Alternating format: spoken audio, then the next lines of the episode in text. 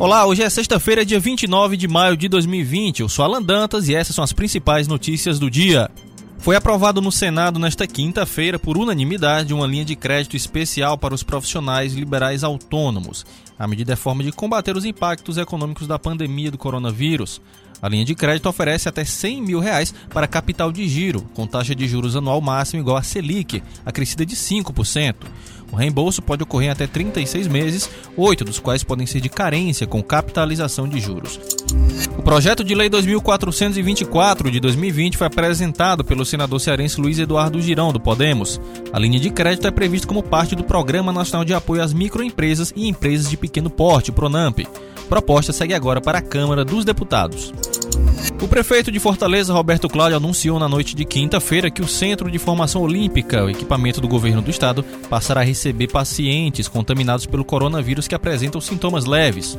O local acolherá pessoas em situação de vulnerabilidade social em condições pouco favoráveis de isolamento domiciliar. O objetivo é evitar que pessoas que moram em casas pequenas ou barracos em regiões de alta densidade populacional não levem o contágio para familiares e pessoas próximas. O encaminhamento será voluntário.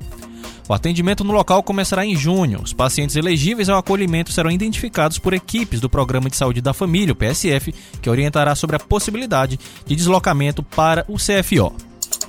A partir de segunda-feira, dia 1 o transporte metropolitano na Grande Fortaleza e também o Metrofó voltam a operar. Os serviços estão incluídos na fase de transição de retomada da economia no plano de combate à pandemia de Covid-19, causada pelo novo coronavírus. A manutenção de bicicletas é outro serviço que retorna.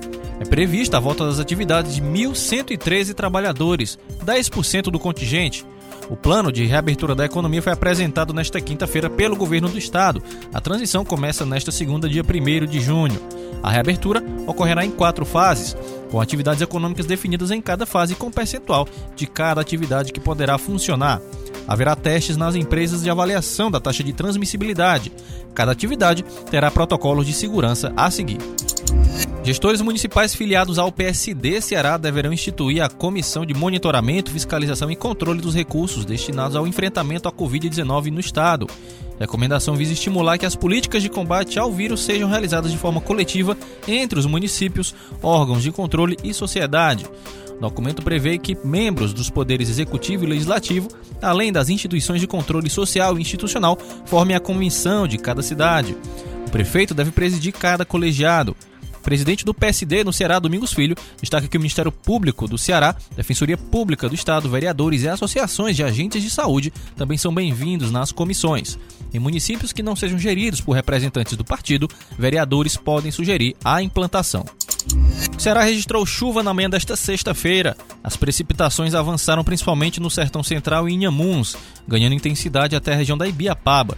Segundo a previsão do tempo realizada pela FUNSEMI, a expectativa para sexta-feira é de predomínio de nebulosidade variável. Conforme a análise dos meteorologistas, a tendência de acumulados nas áreas do sul do Ceará são possíveis pela passagem de uma frente fria entre os estados da Bahia e do Sergipe. Segundo a FUNSEMI, para as demais regiões, a atuação de brisa marítima e de outros mecanismos físicos locais, como aquecimento diurno e relevo, poderá colaborar para os acumulados. Governador do Ceará, Camilo Santana, oficializou nesta quinta-feira, em live realizada em suas redes sociais, o plano de retomada gradual das atividades econômicas. Conforme o chefe do Executivo Estadual, quase 67 mil pessoas voltarão ao trabalho nesta segunda-feira, dia 1, quando se inicia a fase de transição do plano. A próxima etapa ainda não tem data exata, pois dependerá dos resultados da saúde. Porém, a previsão é que, se os índices de saúde responderem bem, a cada 14 dias deve haver uma nova fase de reabertura gradual, começando a última etapa no dia 20 de julho deste ano.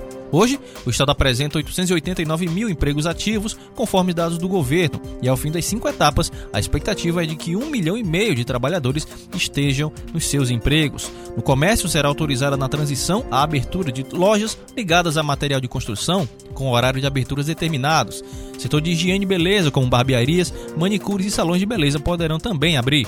Também será retomada a indústria têxtil e de calçados, fabricação de eletrodomésticos, indústria automotiva, retorno dos treinos esportivos e dos times de futebol participantes do campeonato cearense. Essas e outras informações você acompanha no portal opovo.com.br.